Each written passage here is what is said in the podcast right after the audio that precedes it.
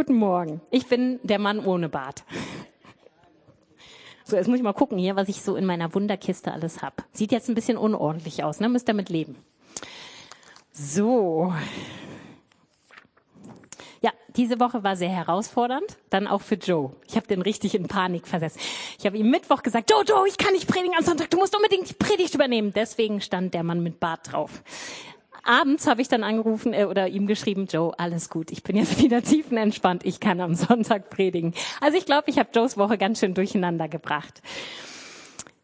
Ja, wir haben jetzt schon so viel über die Geschenke gehört, die wir dieser Stadt gebracht haben. Und heute soll es tatsächlich im Gottesdienst rund um das Thema Geschenke gehen.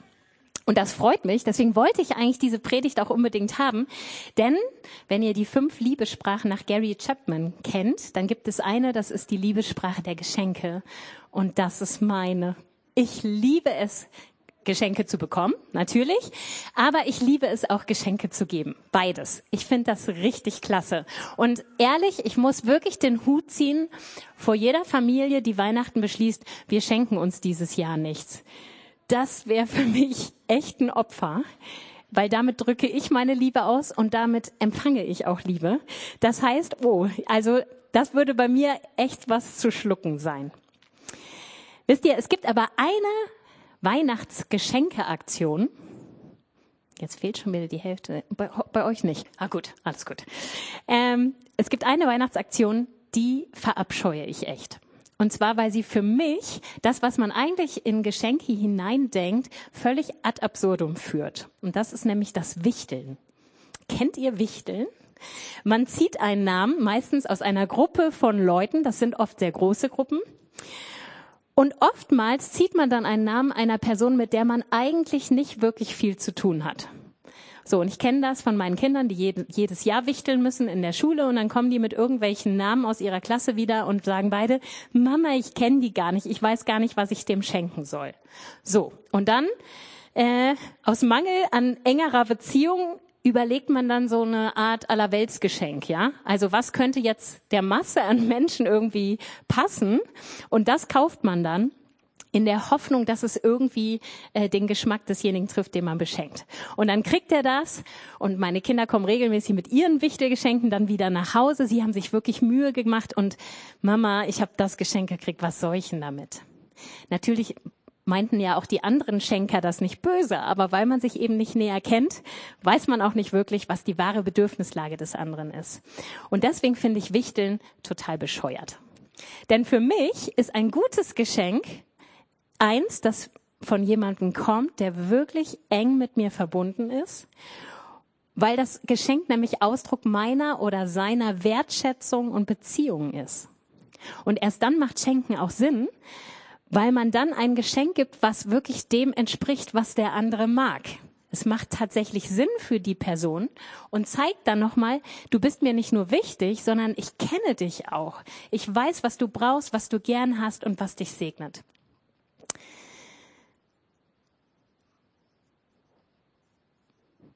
Das heißt, überall da, wo Geschenke so Massenware sind, berühren sie oft ja nicht wirklich unser Herz. Ne? Ihr kennt das vielleicht auch aus der Weihnachtszeit aus so Läden, dann darf man da irgendwie eine Parfümprobe mitnehmen und so. Ist nett und gut, aber das wäre jetzt nichts, wo wir ausrasten vor Freude, weil es einfach für die Masse gedacht ist und nicht wirklich unsere Bedürfnisse trifft. Jetzt wird ja behauptet, dass Gott uns an Weihnachten ein Geschenk gemacht hat. Ich finde, da lohnen sich jetzt mal so ein paar Fragen. Einmal gucken wir uns kurz an, kenne ich eigentlich den, der hier schenkt? Dann gucken wir an, was bringt denn dieses Geschenk für die Menschheit überhaupt? Und dann für die alten Hasen, die dieses Geschenk schon lange kennen, was ist eigentlich Gottes allgemeine Geschenkpraxis? Bleiben wir mal bei, kenne ich den, der mich beschenken möchte. In der Regel kenne ich den schon gut. Es sei denn, wir wichteln und ich kenne ihn eben nicht gut. Aber ich habe ja eben gesagt, normalerweise sind diejenigen, die wir beschenken und die uns beschenken, Menschen, die wir gut kennen. Wenn wir jetzt über Gott nachdenken, dann würden viele bei der Frage, ob sie ihn kennen, vielleicht ehrlicherweise mit Nein antworten müssen. Wenn man mal so in der Stadt herumfragt. Vielleicht auch bei dir. Vielleicht sagst du, ich ich glaube, es gibt schon irgendwie so einen Gott, aber von kennen würde ich jetzt nicht unbedingt sprechen.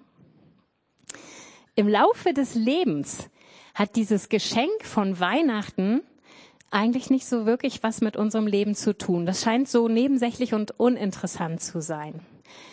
Am Ende des Lebens bekommt es dann plötzlich für den einen oder anderen dann doch wieder Bedeutung. Da kommt dann die Angst vor dem Tod, die Angst vor dem, was danach kommt, und dann fragt man vielleicht doch wieder nach.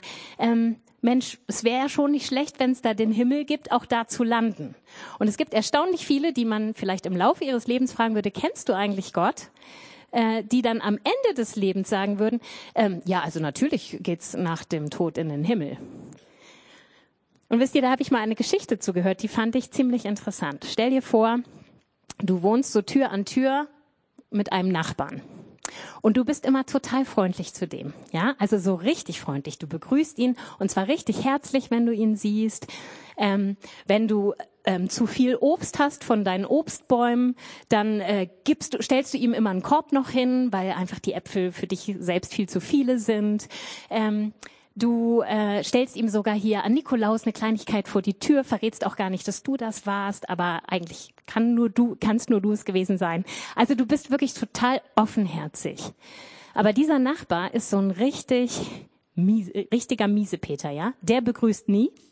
Also wenn der dir begegnet, dann sagst du Hallo und er antwortet nicht. Der dreht sich auch sofort weg, ist total unfreundlich, redet keinen Ton mit dir und ähm, zeigt null Interesse an deinem Leben. Aber jetzt ist es, dass du ähm, plötzlich eine Sauna im Garten baust. Ja, so ein richtig schönes, schmuckes Haus mit einer tollen Sauna da drin. Daneben ist dann noch so, ein Kühlbecken, ja. Also so richtig das attraktive Programm. Das steht jetzt in deinem Garten. Und plötzlich klingelt es unverhofft an deiner Tür. Und genau dieser griesgrämige Nachbar, der noch nie einen Ton mit dir reden wollte, steht davor und sagt, oh, herrliches Wetter heute, ne? so richtig schön klirrend kalt. Da wäre doch so ein Saunaabend jetzt so echt toll. Also könntest du dir vorstellen, dass ich mal deine Sauna benutze? Was würden wir denken? Das ist doch frech, oder? Die ganze Zeit über will der nichts mit mir zu tun haben, zeigt mir immer Verachtung oder die kalte Schulter und plötzlich habe ich was, was er haben möchte und er ist der freundlichste in Person. Kommt ein bisschen komisch, oder? Ist irgendwie eine unangebrachte Haltung. Aber faszinierenderweise trotzdem die Haltung vieler Menschen gegenüber Gott. Und ich möchte auch mal uns, die wir Gott schon lange kennen, hinterfragen. Wie sieht eigentlich unser Gleichgewicht aus zwischen dem, was wir an Zeit in unsere Beziehung zu Gott investieren, auch an Intensität, Gott wirklich kennenlernen zu wollen, mit Gott wirklich wachsen zu wollen in der Beziehung und auf der anderen Seite unserer Erwartungshaltung gegenüber, was er eigentlich in unserem Leben uns alles schenken müsste. Ich glaube, auch wir äh, müssen uns immer wieder hinterfragen, ob wir da vielleicht manchmal in ein Ungleichgewicht reinkommen. Auf der einen Seite die Hand aufhalten, aber auf der anderen Seite immer sagen, Gott, sorry, aber im Moment habe ich echt eine stressige Zeit oder Gott, ich habe jetzt Urlaub.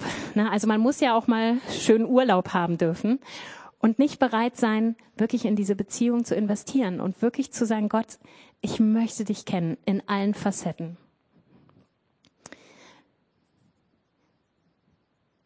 Jetzt haben wir vielleicht ein bisschen darüber geredet, wer schenkt hier eigentlich?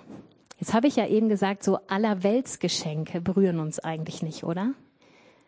Ja, also jetzt hat Gott uns an Weihnachten doch ein Allerweltsgeschenk gemacht. Da kommt ein Baby, von dem er sagt, das ist sein Sohn und der wird der Retter der ganzen Menschheit sein.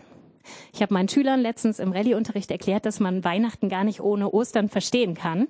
Also man kann nicht verstehen, warum zu so einem Baby Retter genannt wird, wenn man nicht gleichzeitig weiß, was aus diesem Baby wird und wo er am Ende landet. Und da sind wir schon bei Ostern. Aber das ist doch ein Allerweltsgeschenk, oder? Sowohl Jesus in der Krippe als Sohn Gottes, als auch Jesus dann am Kreuz. Der ist für die gesamte Menschheit gestorben. Und die Bibel sagt, er musste sterben für all unsere Sünden, damit er die Beziehung von uns zu Gott wiederherstellen kann. Kann man so wissen. Warum sollte das jetzt ganz speziell für mich notwendig sein oder irgendwie einen Sinn haben? Wisst ihr, genauso habe ich das empfunden, als ich noch ein Kind war. Ich bin in einem christlichen Elternhaus aufgewachsen und bin, glaube ich, schon als Baby in die Gemeinde getragen worden und äh, hatte da Kindergottesdienste und bei uns hieß das Jungschar und was ich sonst noch alles besucht habe. Und Gott war für mich definitiv der, der mich geschaffen hat. Daran habe ich niemals gezweifelt. Aber alles, was er für mich getan hat, was ich darüber gehört habe, war für mich so ein Allerweltsgeschenk. Ja, er ist für die Sünde der Welt gestorben. Ja, er hat die Beziehung zu Gott wiederhergestellt. Ähm, ich hatte nicht das Empfinden, dass ich so wichtig bin, dass das für mich eine Relevanz hat. Das war etwas, woran ich einfach so geglaubt habe. Und irgendwann kam der Moment und der war total intensiv und für mich auch total wichtig. Es war nämlich ein Moment, wo ich aufgrund eines Buches, das ich gelesen hatte, es war irgend so ein Roman, ähm, zum ersten Mal die Last meiner persönlichen Schuld auf mir gespürt habe. Ich habe richtig gemerkt, wie mich belastet, was alles zwischen mir und Jesus steht.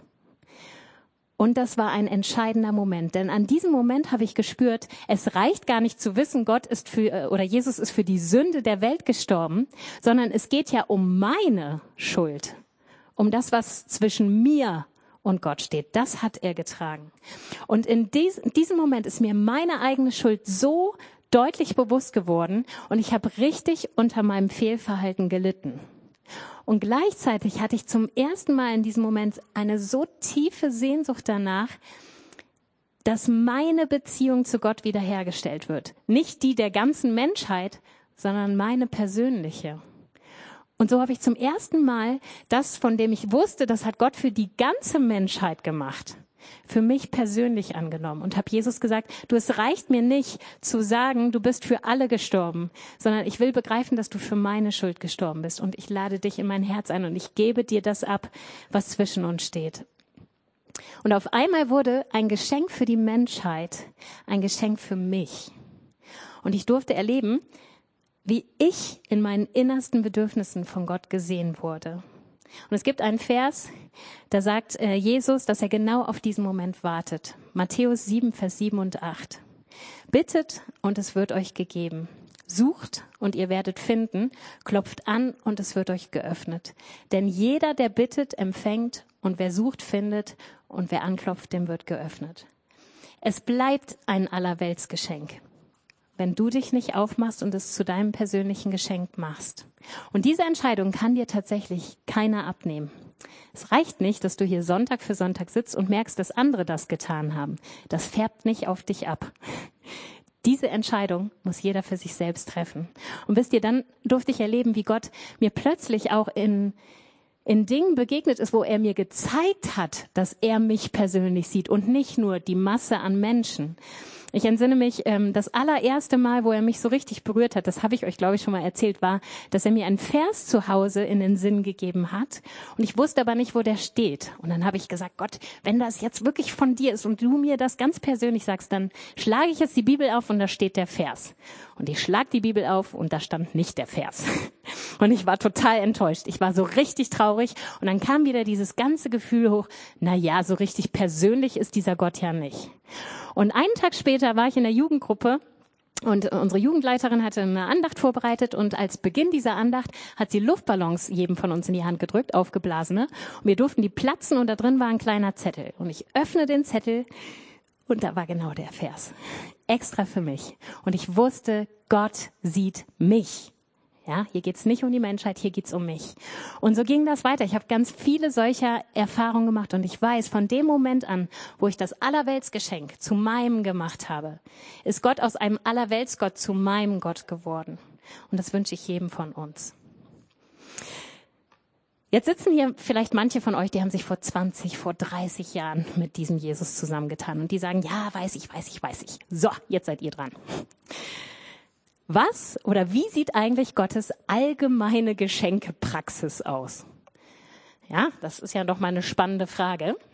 In Jakobus 1, Vers 7 steht, von oben kommen nur gute Gaben und nur vollkommene Geschenke. Sie kommen vom Schöpfer der Gestirne, der sich nicht ändert und bei dem es keinen Wechsel von Licht zu Finsternis gibt. Gott spricht offensichtlich wie ich die Liebessprache der Geschenke. Ganz eindeutig. Und er liebt es leidenschaftlich, uns dauerhaft in unserem Leben zu beschenken. Ich glaube, das macht ihm richtig Freude. Wisst ihr, aber irgendwie klingt doch der Vers so ein bisschen wie die Praxis des Weihnachtsmanns, oder? Also, von ihm kommen nur gute Gaben und nur tolle Geschenke. Ja? Gott überschüttet uns zu jeder Zeit mit guten Gaben und vollkommenen Geschenken. Wisst ihr, ich bin jetzt seit 30 Jahren ernsthaft und überzeugt mit diesem Gott unterwegs. Ähm, und ich durfte tatsächlich oft überleben, äh, äh, überleben, erleben wollte ich sagen, wie Gott mich total unverhofft und unerwartet beschenkt. Und das haut mich jedes Mal total um. Vor allem dann, wenn ich nicht mal einen Wunsch geäußert habe. Also, ne, wenn der zwar leise in mir war, aber ich habe nicht mal dafür gebetet. Und dann erlebe ich, dass Gott genau diesen Wunsch erfüllt. Und über die Jahre hat mir das gezeigt, dass Gott auch keinen Unterschied macht zwischen ganz geistlichen Wünschen in mir und ganz normalen Wünschen in mir. Denn immer mal wieder schenkt er mir das eine wie das andere. Er interessiert sich einfach für alles, was mich als Person ausmacht. Und letztens hatte ich das wieder. Äh, da kam ich total frustriert nach Hause, habe mit Mama einen Kaffee getrunken zu Hause nach der Schule und habe gesagt, ey, eigentlich, ich, ich acker da manchmal rum in der Schule, ich mache tausend Sachen und keiner wertschätzt das, ja. Also irgendwie wird es gar nicht gesehen und ich hatte so ein blödes Erlebnis morgens mit den Kollegen und äh, also es hat mich total belastet. So. Und dann war abends eine Gesamtkonferenz und mitten in der Gesamtkonferenz meldet sich eine der Mütter zu Wort und sagt, also ich würde gern mal einen positiven Erfahrungsbericht erzählen. Ich dachte schon, Mensch, das klingt fast wie ein Zeugnis. Und dann fing sie an, ja, also meine Tochter war vor so und so vielen Jahren ja bei Frau Mühlern in der Chorklasse und ich wollte noch mal sagen, also jetzt äh, spielt die Klavier und da merkt man richtig, was das gebracht hat mit der Chorklasse und ich möchte Ihnen als Schule noch mal sagen, wie wertvoll diese Arbeit ist und so. Und ich fühlte mich richtig innerlich beschenkt, weil an dem Tag habe ich echt gelitten und dann kommt diese Mutter, die von nichts weiß und und sie ist praktisch das Geschenk, das Gott mir gibt. Es hat mich voll gesegnet. So ist Gott manchmal. Aber so macht es Gott nicht immer. Ich habe nämlich auch gelernt, dass Gott in allem, wie er mir begegnet, daran arbeitet, dass ich wachse und dass ich ihm ähnlicher werde. 2. Korinther 3, Vers 18. Wir sehen die Herrlichkeit des Herrn wie in einem Spiegel und indem wir das Ebenbild des Herrn anschauen, wird unser ganzes Wesen so umgestaltet, dass wir ihm immer ähnlicher werden und immer mehr Anteil an seiner Herrlichkeit bekommen. Diese Umgestaltung ist das Werk des Herrn. Sie ist das Werk seines Geistes. Hier geht es um einen Reifungsprozess. Und wenn Gott wie der nette Weihnachtsmann wäre, der uns immer einfach so beschenkt, ob wir es uns gewünscht haben oder nicht, dann würde kein Reifungsprozess in uns stattfinden. Und deswegen ist es auch sehr spannend zu gucken, wie beschenkt uns Gott. Weil wenn wir das nicht wissen, kann es sein, dass wir ganz schön stark an den Geschenken vorbeigehen, die Gott für uns hat. Jetzt gucke ich mal in meiner oh, tollen Kiste. Ich habe übrigens Muskelkater, wundert euch nicht. So alt bin ich noch nicht. okay, wenn ihr diese zwei Geschenke unterm Weihnachtsbaum finden würdet, bin ich sicher, jeder von euch würde hoffen, das ist seins. Das sieht nämlich so aus, als hätte es ein Kleinkind eingepackt. Ja, also Papier zerknittert, nicht wirklich schön verklebt. Das sieht aus, als hätte es jemand wirklich von Herzen gemacht. Ja? Ich möchte euch mal an die Predigt von Joe erinnern, letzte Woche. Gottes Weihnachtsgeschenk an uns war alles andere als schön verpackt und glanzvoll, oder? Maria und Josef nicht verheiratet, alles andere als reich. Sie mussten in einem engen, kalten, dreckigen Haus gemeinsam mit irgendwelchen Tieren untergebracht sein, als Jesus zur Welt kam. Er hatte nicht mal ein schönes Bettchen, eine nette Wiege, sondern er wurde in eine Futterkrippe gelegt. Und die Erstbesucher, die, die dieses Erlebnis feiern wollen, sind einfache, ungebildete Hirten. Ich finde, die Ankündigung des Engels bei den Hirten ist fast surreal. Da steht in Lukas 2, Vers 10 und 11, ich bringe euch eine gute Nachricht, über die im ganzen Volk große Freude herrschen wird. Heute ist euch in der Stadt Davids ein Retter geboren worden. Es ist der Messias, der Herr. Was für eine Erwartungshaltung hatten wohl die Engel? Also nach der Ankündigung hätte ich gedacht, Riesenpalast, reiche Eltern, rosiges Baby in behaglicher Wiege, gefeiert von den Hohen und Angesehenen. Also mindestens das wäre jetzt meine Erwartung.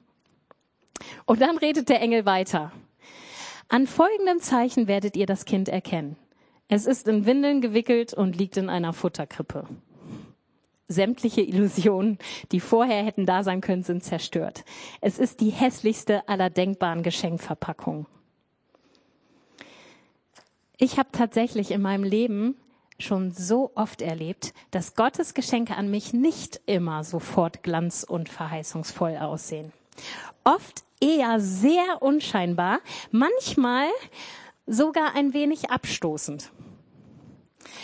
Und sie bedurften ganz oft meiner klaren Entscheidung, das Geschenk trotzdem anzunehmen, auch wenn mir die Verpackung erstmal nicht so behagte ja, und darauf zu vertrauen, dass der Inhalt, wenn er von Gott kommt, mich dennoch überreich segnen wird. Ähm, ich kann mich noch genau erinnern, jetzt fragt mich nicht, wann genau das war. Ich war noch jung. Und äh, stand vor der Frage, ob ich mein Referendariat starte. Ich hatte also mein Studium hinter mir, dann kam so eine kleine Wartepause und in dieser Wartezeit habe ich ganz viel mit Axel in Schulen evangelisiert, bin rumgegangen, wir haben ganz viele Aktionen hier in der Gemeinde gemacht und ich habe das richtig genossen, diese Zeit. Und ich weiß, dass Axel und ich mal darüber irgendwann gesprochen hatten, du könntest dir nicht vorstellen, irgendwie vollzeitlich für Gott zu arbeiten und so. Und tatsächlich fielen in diese Zeit auch ähm, Leute, die mir das zugesprochen hatten. So, und dann dachte ich, ey Mensch, vielleicht soll ich gar nicht ins Referendariat. Und dann habe ich mir von Axel so Bücher ausgeliehen, ähm, die er da gerade in seinem Studium hatte, zu seiner Pastorenausbildung und habe überlegt, Mensch, vielleicht ist das ja was für mich. Und dann habe ich darüber gebetet und ich merkte, wie ich so eine richtige Freude darüber krieg. Ich soll gar nicht lehren Lehrer werden. Ich soll jetzt äh, in, die, in den vollzeitlichen Dienst. Und dann habe ich mir so eine Liste aufgeschrieben mit Pros und Kontras und habe die verglichen und merkte, boah, Jesus, mein Herz brennt richtig dafür, für dich hier zu arbeiten. Und dann weiß ich noch, sind wir, glaube ich, auf einen Segelturn mit äh, der Jugend gefahren. Und dann kam ich von diesem Segelturn zurück und dann habe ich diesen Brief bekommen von der Landesschulbehörde, in dem stehen sollte, ob ich einen Referendariatsplatz kriege oder nicht. Und mir war ganz klar, natürlich kriege ich keinen. Ich war ja schon vorher auf der vollzeitlichen Schiene und hatte schon überlegt, wie kann ich das jetzt planen und so. Und dann reiße ich den Brief auf. Chris liest den laut vor, um mich herum noch tausend Jugendliche. Und er liest vor, ich habe einen Platz für mein Referendariat. Und alle, ja! Und ich fange an zu weinen. Für mich war das ein Schlag von Bug. Das sah so aus. Ich dachte, Gott, das kann doch jetzt nicht sein. Jetzt brennt mein Herz für vollzeitlichen Dienst und jetzt gibst du mir diesen Mist. Und ich habe es wirklich so empfunden. Ich hatte 0,0 Lust auf dieses Referendariat. Und ich konnte mir ehrlich gesagt in dem Moment auch nicht mehr vorstellen, dass das Gottes Wille für mein Leben sein kann. Aber ich habe mich dann wieder hingesetzt, habe gebetet, Jesus, ich glaube nicht an Zufälle. Jetzt hast du mir diese Stelle gegeben. Und ich merkte, dass Gott mir einen Frieden über das gab, was ich eigentlich nicht so richtig toll fand. Und dann fing mein Referendariat an und tatsächlich war es vom ersten Moment an, hat Gott das so geführt. Ich habe sofort Freunde kennengelernt. Am ersten Tag mit denen bin ich schon hoch ins Seminar gegangen. Ich habe mich sofort wohlgefühlt an der Schule. Ich hatte eine echt tolle Zeit, anderthalb Jahre lang. Und ich merkte, wie Gott eine Leidenschaft in mir schürt, Lehrerin zu sein. Und jetzt im Rückblick, wie dumm wäre ich gewesen, diesen Weg nicht zu gehen. Denn ich habe so viel Geniales in der Schule bewirken können und merke, dass Gott mich da wirklich richtig gebraucht. Wie schnell können wir an Gottes Segnung für unser Leben vorbeigehen? Wenn wir immer erwarten, dass der Segen von Anfang an so attraktiv aussieht, dass er uns total anspricht. Das zeigt, wie wichtig es ist, dass wir wirklich Gottes Stimme hören und erkennen, was sein Wille ist. Denn wir neigen dazu, wenn etwas nicht gleich unseren Emotionen entspringt oder ne, irgendwie so, also ihr wisst, was ich meine, wenn es sich nicht gleich gut anfühlt, dann ist es nicht von Gott. So einfach ist die Sache nicht. Ähm, überlegt mal Abraham, zu dem hat Gott gesagt, mach dich auf, verlass alles und folge mir in ein Land, das ich dir zeigen werde. Ich glaube nicht, dass Abraham da stand und Juhu gerufen hat, oder? Unsere Emotionen bestimmen nicht, was Gottes Wille ist, sondern es ist so wichtig, dass wir Gottes Stimme hören können und dass wir wissen, Manchmal sieht es so aus, aber manchmal auch so. Und dann ist unser Wachstumsschritt, ich habe gesagt, Gott möchte uns wachsen lassen durch seine Geschenke, dass wir Vertrauen haben in das Wesen Gottes, dass er nur gute Pläne für unser Leben hat, auch wenn sie für uns nicht immer erstmal attraktiv aussehen.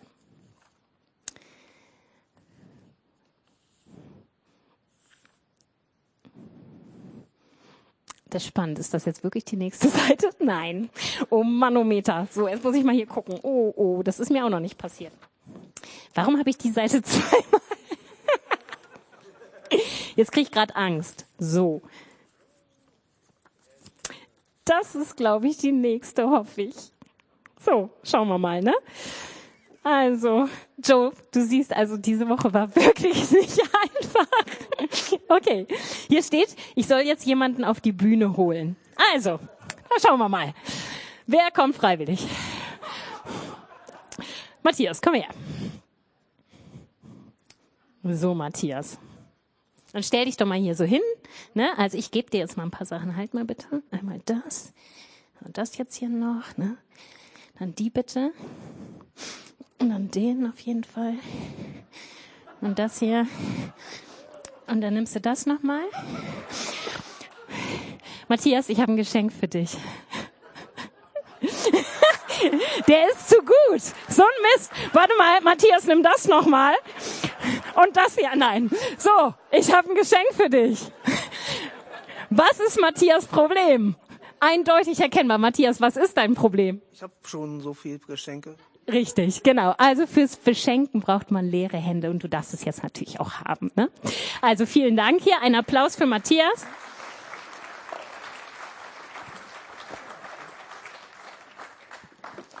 Mal gucken, dass hier nichts kaputt geht. Das brauchen wir nämlich gleich noch. So, das Geschenk darfst du mitnehmen, Matthias. Vielen, vielen Dank. Oh, danke. Jeder kennt doch sicherlich den Spruch, mit vollem Mund spricht man nicht. Heute lernt ihr einen neuen von mir, mit vollen Händen empfängt man nicht. Ganz einfach. Jesaja 55, und jetzt sehen wir, ob ich wirklich die richtige Seite habe. Na, ist das hier? Ja. Warum gebt ihr euer sauer verdientes Geld aus für Brot, das nichts taugt und für Nahrung, die euch nicht sättigt? Hört doch auf mich und tut, was ich sage, dann habt ihr es gut. Ihr dürft köstliche Speisen genießen und euch daran satt essen. Hört mir zu und kommt her. Ja, nehmt meine Worte an, dann werdet ihr leben. Wie oft kann Gott uns nicht beschenken, weil wir uns selbst beschenken? Wir begegnen Gott mit vollen Händen, die einfach keinen Platz mehr bieten, dass er uns überhaupt etwas geben kann. Hat Gott dich in deinem Leben schon mal einmal herausgefordert, etwas bewusst abzulegen, damit er dir was geben kann? Ich habe euch ein Bild mitgebracht. Das hat mich so richtig krass berührt. Also für die, die kein Englisch können, Jesus sagt, vertrau mir doch einfach. Und das Kind sagt, aber ich hab's so gern, Gott. Da ist dieser kleine Teddy, den Jesus haben möchte. Und das Mädchen möchte sich nicht davon trennen. Und es ahnt gar nicht, dass Jesus einen so viel größeren Teddy für ihn hat, für es hat. Das hat mich total berührt. Wie oft hängt unser Herz an bestimmten Dingen, weil sie uns doch scheinbar so sehr segnen. Wir Menschen sind Gewohnheitstiere, ja? Und Gewohnheiten wachsen uns gerne ans Herz, weil sie uns nämlich Sicherheit vermitteln. In Gewohnheiten fühlen wir uns so richtig wohl und wir verharren dann so gerne in diesen Dingen, statt uns von Gott neu leiten zu lassen. Und wir meinen uns auch selbst so gut zu kennen. Ja? Wir denken, weil wir uns so gut kennen, wissen wir doch auch recht gut, was wir wirklich brauchen. Und dabei verschließen wir ganz oft den Blick dafür, dass Gott als unser Schöpfer einen viel besseren Blickwinkel auf unser Leben hat und dass er deshalb die viel besseren Geschenke machen kann. Und wisst ihr, auch da erzähle ich euch was von mir, was dieses Jahr ganz aktuell war. Und zwar habe ich vier Jahre lang ähm, verschiedene Geschichten aufgeschrieben, die Gott mir aufs Herz gelegt hat, wo ich was mit ihm erlebt habe. Und im Laufe der Zeit äh, hat er in meinem Herzen bewegt und auch mir durch Menschen zugesprochen, dass ich daraus ein Buch machen soll. Und das zu schreiben so mit dem Hinterkopf, das wird ein Buch, das fand ich jetzt gar nicht schlimm. Und dann irgendwann nach vier Jahren war das Ding so gut wie fertig und ich wusste, ich muss mir jetzt mal langsam Gedanken darüber machen, wie es weitergehen soll. Und dann kam der leidige Moment, dass ich dieses Baby in die Hände anderer Leute geben musste. Ich wusste, bevor ich überhaupt irgendwas mit dem Buch mache, muss ich mal gucken, ähm, wie kommt das überhaupt an? Ich brauche Menschen, die mir sagen, ähm, kannst du damit was anfangen? Berührt das was in dir? Stimmt das so, wie ich das geschrieben habe? Und ehrlich, das war richtig schlimm. Also ich übertreibe jetzt nicht, aber das hat mir richtig Mühe gemacht, weil ich so Schiss hatte davor, wie werden diese Menschen reagieren. Das war mein kleines Baby. Ich habe mein Buch sehr lieb gehabt, ja. Und ich hatte so eine Angst davor, was kriege ich an Resonanz.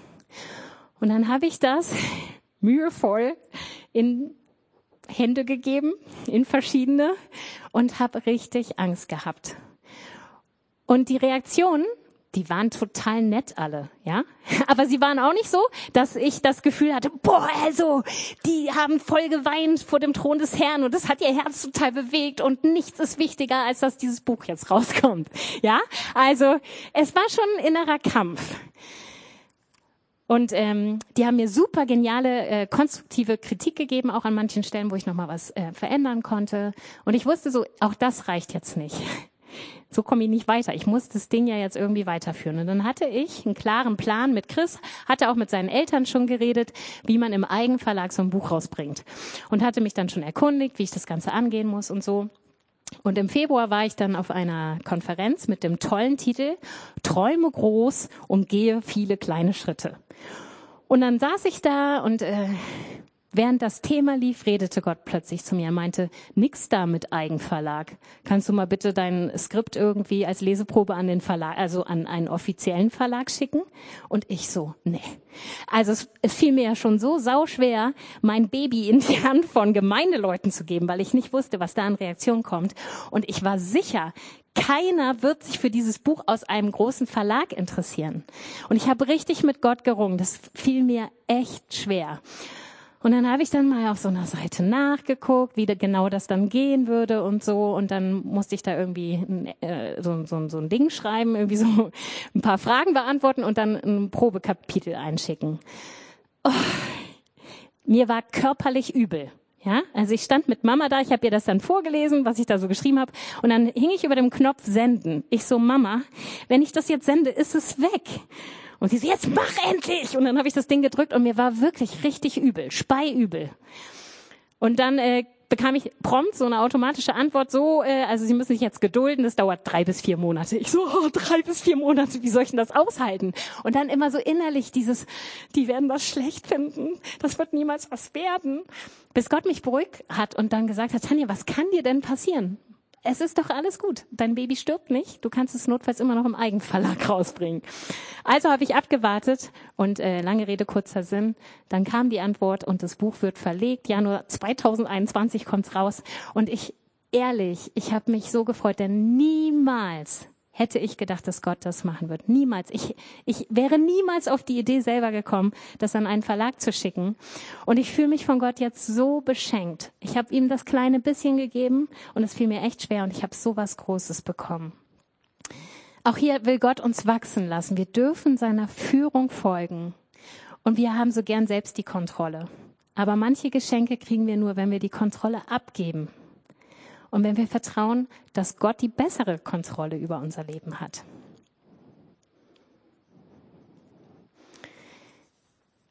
Ich brauche mal den Daniel. Jetzt gibt es keine Freiwilligen mehr. Daniel, manchmal muss man einfach gehorchen.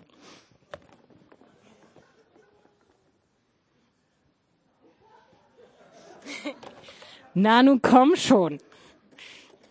Also, Heute Morgen hat mich meine Mutter gefragt, ob ich weiß, welches Opfer ich hierfür nehme. Da wusste ich es noch nicht. Aber ich habe eben mit Daniel gesprochen, dann wusste ich, du bist das richtige Opfer. Setz dich mal hin. Du darfst es dir jetzt richtig gemütlich machen. Guck mal, hier darfst du dich aus der Schokolade bedienen. Hier hast du eine Tasse. Hier ist heiß aufgebrühter Tee. Und hier mache ich dir noch mal ein nettes Lichtchen an. Ne? Nur das will nicht irgendwie, das nette Lichtchen. Du stellst dir vor, das geht. Ja? Ist alles gut so? Schokolade und so alles? Das ist aber gar nicht gut hier, ne? Also musst du aufdrehen, schaffst du schon. So, Daniel ist versorgt. Der hatte nämlich echt eine anstrengende Woche. Ich dachte, dem tue ich heute mal richtig was Gutes. Wisst ihr?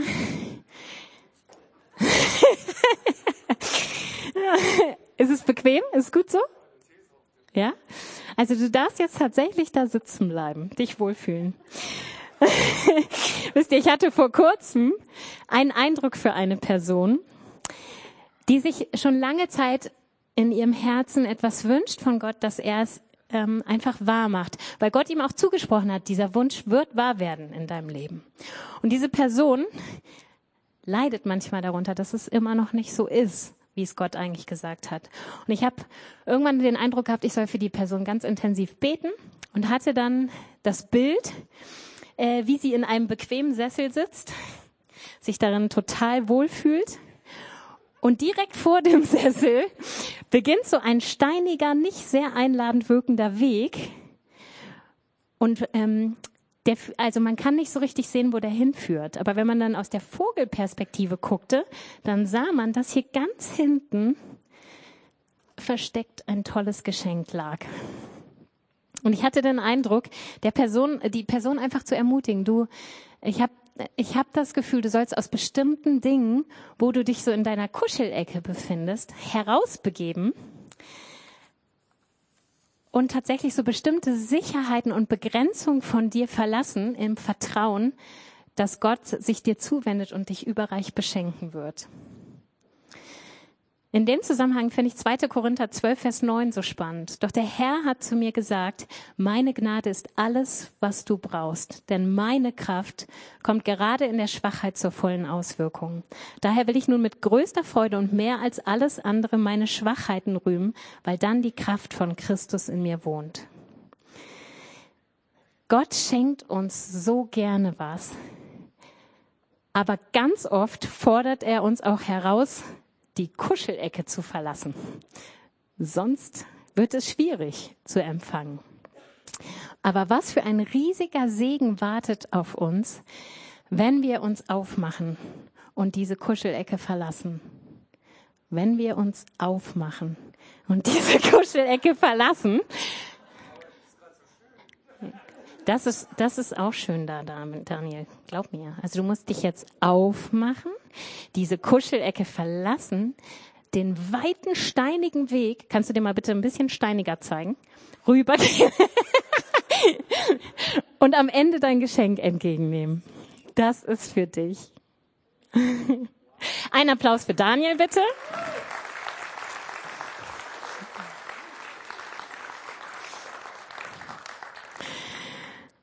Wisst ihr, also davon kann ich wirklich, da könnte ich jetzt fünf Stunden lang Beispiele aus meinem Leben erzählen, wo Gott mich herausgefordert hat, über meine Begrenzung, aus meinen Sicherheiten herauszugehen, um dann Segen zu erfahren. Und ich hatte dieses Jahr ein ganz spannendes Jahr mit Gott. Ich habe ihm nämlich gesagt, egal was du mir sagst, ich mach's. Äh, das sagt man so schön erstmal im Gebet. Und dann merkt man im Laufe des Jahres, was um alles in der Welt hat mich da geritten. Ganz oft bin ich tatsächlich in Situationen gekommen dieses Jahr. Also Gott hat das voll benutzt, ja, also voll ausgenutzt. Ausgenutzt klingt so doof, aber er hat das, was ich gesagt habe, da hat er sich zu 100 pro reinge, reingehängt. Und er hat mir im Laufe dieses Jahres Sachen gesagt. Wisst ihr, da war die Tatsache, dass ich Silas und Jonna besuchen und ihnen die Füße waschen soll, wirklich noch das harmloseste, ja. Also ich musste ganz andere Dinge überwinden und nur weil ich Gott am Anfang des Jahres versprochen habe, ich ziehe das durch, egal was du von mir möchtest, ähm, habe ich das tatsächlich auch gemacht. Sonst hätte ich ganz, ganz oft dieses Jahr kalte Füße bekommen. Ich äh, musste Leuten Eindrücke von Gott geben, die so tief seelsorgerlich waren, die gar nichts von Gott wussten, ja, also die nicht mal eine Beziehung zu Gott haben. Ich habe für Bekannte gebetet, die wirklich richtig krank waren und habe Heilung über ihnen ausgesprochen, wo ich nicht wusste, was denken die über mich. Also wo ich auch wusste, manche von denen können mit Gott gar nichts anfangen. Also ich hatte wirklich echte Herausforderungen. Ich kam ganz oft ins Schwitzen und es waren auch nicht immer nur angenehme Erfahrungen. Aber wenn ich jetzt zurückgucke, also ich freue mich richtig auf Silvester bei uns zu Hause, wenn wir das Jahr irgendwie so ähm, für uns nochmal reflektieren. Es gab tatsächlich kein Jahr, in dem ich so überreich beschenkt wurde von Gott. Keins. Ich habe so viele Wunder in einem Jahr mit Gott erlebt wie nie zuvor. Und das nicht nur Wunder, weil ich gemerkt habe, wie oft ich zum Segen für andere werden konnte, sondern also auch, was das in meinem Herzen ausgelöst hat und was das mit meiner Beziehung zu Gott angestellt hat. Und wenn ich euch eins mitgeben kann, dann, dass es sich wirklich lohnt, sich von Gott herausfordern zu lassen. Am Ende wartet immer Segen auf uns. Und einen letzten Gedanken gebe ich euch mit. Ich hatte in der Schule ein Theaterstück und da gab es ein Lied, das hieß Geschenke auf Beinen. Ich hätte es euch jetzt so gern vorgestellt, nur um Chris zu ärgern, weil der das Lied hasst. also es klang jetzt auch nicht besonders schön, gebe ich zu, so von der Musik und dem Arrangement. Aber der Inhalt war ganz spannend. Es ging nämlich darum, wie oft wir Menschen eigentlich die schönsten Geschenke für jemanden sein können. Und ähm, ich möchte euch herausfordern, gerade jetzt in der kommenden Zeit, wo wir uns so viel gegenseitig schenken an materiellen Dingen, dass wir uns nochmal bewusst machen, Gott hat noch so viel kreativere Möglichkeiten, uns gegenseitig zum Segen werden zu lassen. Und er benutzt uns. Ja? Und ich habe das so intensiv diese Woche erlebt. Ich habe euch eben schon gesagt, ich hätte ja eigentlich nicht stehen wollen. Also die Woche war wirklich eine Tiefpunktwoche bei mir gefühlsmäßig. Und ich stehe jetzt nur hier, weil ich ein Geschenk auf Beinen erlebt habe. Und das war Carola. Die hat nämlich an meinem absoluten Tiefpunkttermin, äh, Tag diese Woche, einen Eindruck gehabt von Gott im Gebet und hat mir den geschrieben. Und er hat mich sofort erbaut. Und ich habe mich hingesetzt, habe mir eine Stunde lang Zeit genommen, gebetet, habe über diesen Eindruck nachgedacht, habe den auf mich wirken lassen. Und nach dieser Stunde war ich wie ausgewechselt und ich konnte abends Joe sagen, ich mache das mit der Predigt doch. Und ich weiß, wäre dieser Impuls von Carola diese Woche nicht gekommen, würde ich jetzt hier nicht stehen. Und dann wäre die Woche anders gewesen. Und das habe ich in den letzten Wochen so oft erlebt, dass Gott mich auch versorgt dadurch, dass er anderen Menschen Impulse gegeben hat, die mir das gesagt haben und die mich getragen haben. Und das heißt immer für uns, über Mauern zu springen, Ängste zu überwinden. Oh, stimmt das jetzt, Mann? Vielleicht schreibe ich dir das und dann ist es gar nicht richtig. Oder was auch immer dir an Gedanken kommen mögen. Lasst uns doch darauf vertrauen, dass wir auf Gottes Fähigkeiten und Gottes Herrlichkeit und sein Reichtum vertrauen dürfen und nicht auf unsere Kraft und Fähigkeiten. Und Gott fragt uns, sind wir bereit, Sicherheiten zu verlassen, Risiken einzugehen, unsere Hände leer zu machen, auch Dinge zu nehmen, die nicht gleich Hurra aussehen und überhaupt sein Geschenk für uns persönlich zu nehmen. Und ich möchte euch ganz konkret herausfordern. Ich bin jetzt am Schluss angekommen. Chris kann schon mal nach vorne kommen. Ich möchte einen kleinen Aufruf machen. Wenn dich eine dieser Dinge angesprochen hat und du merkst, das ist genau der Punkt, wo Gott bei mir Wachstum möchte, dann gib das doch symbolisch vor Gott zum Ausdruck. Nicht vor uns Menschen, das ist völlig egal, ja, aber vor Gott als Schritt, ich möchte diesen Schritt gehen. Wenn du noch niemals das, was Jesus am Kreuz getan hast, wirklich für dich persönlich angenommen hast, dann geh doch zum Kreuz, knie dich dahin und sag Jesus, dass dir das persönlich wichtig sein soll.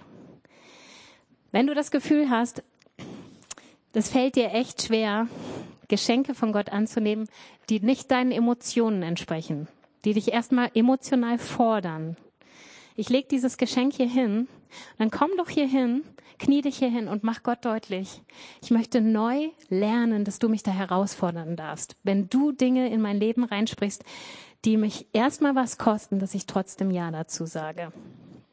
Wenn du eher der Typ bist, der aus seiner Kuschelecke rauskommen muss und du das richtig merkst, man, ich weiß eigentlich, was ich tun soll und ich bin zu bequem oder ich habe zu viel Angst, Risiken einzugehen, dann geh doch zu der Kuschelecke und mach Gott deutlich, ich möchte da wirklich einen Schritt gehen, ich möchte nach vorne gehen.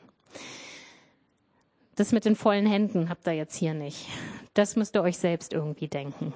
Ich möchte euch wirklich herausfordern, Nehmt das für euch, wo euer nächster Wachstumsschritt ist. Und geht nicht raus und sagt, war eine nette Predigt, sondern macht sie für euch persönlich.